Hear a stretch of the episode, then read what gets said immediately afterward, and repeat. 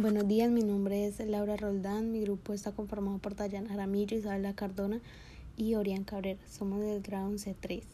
En este podcast queremos dar a conocer el tema de cómo medir si las empresas aportan a la construcción de la paz.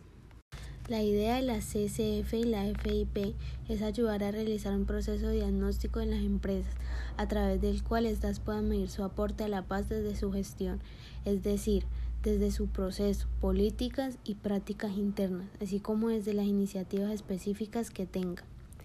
Los aportes empresariales para lograr estas condiciones favorables a la paz no se limitan a las acciones que se puedan desarrollar en el marco de las políticas de responsabilidad social empresarial o desde las áreas de relacionamiento con comunidades o sostenibilidad por el contrario, son transversales a todas las áreas funcionales de la empresa y a todas sus esferas de influencia, desde las organizaciones internas hasta las relaciones de negocio, las estrategias de mercado o la gestión de la cadena de valor.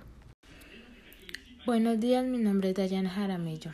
En los videos podemos ver información muy valiosa ya que dicen que las herramientas en paz identifican las diferentes oportunidades que tienen las empresas para aportar a la paz y al mismo tiempo mide y hace diagnóstico de la acción empresarial dirigida a la construcción de paz.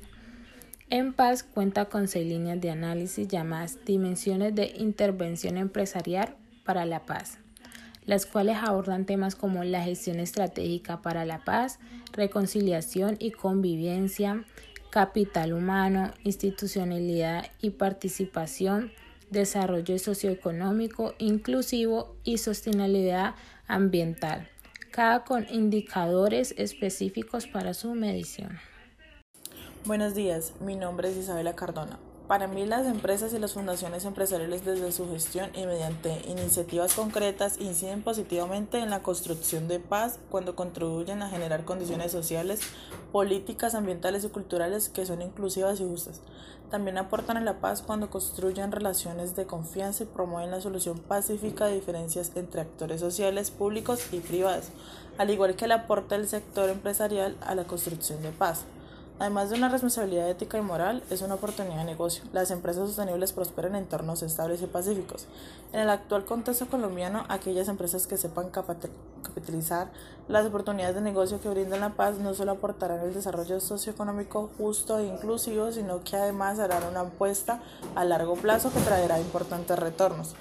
Todas las empresas pueden implementar estrategias y acciones para la paz sin importar su tamaño, ubicación, nacionalidad y en el sector al que pertenezcan.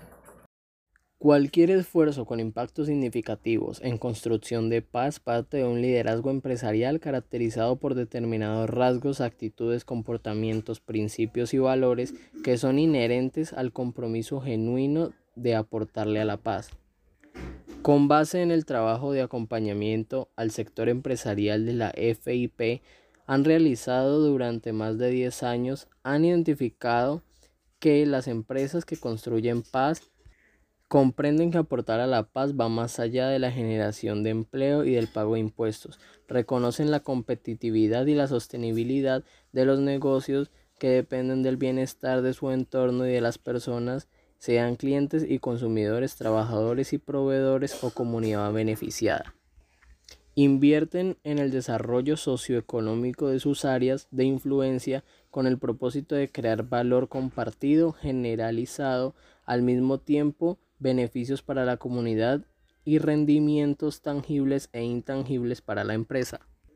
Tienen un alto sentido de pertenencia hacia los municipios, regiones y departamentos en los cuales operan, identificándose como parte del territorio y de su cultura, así como de sus necesidades y proyecciones respetan las instituciones sociales, económicas, políticas y culturales presentes en su área de influencia, completando sus estrategias e intervenciones en vez de reemplazarlas. Parten de una visión a largo plazo y toman decisiones que benefician el desarrollo socioeconómico sostenible de sus áreas de influencia.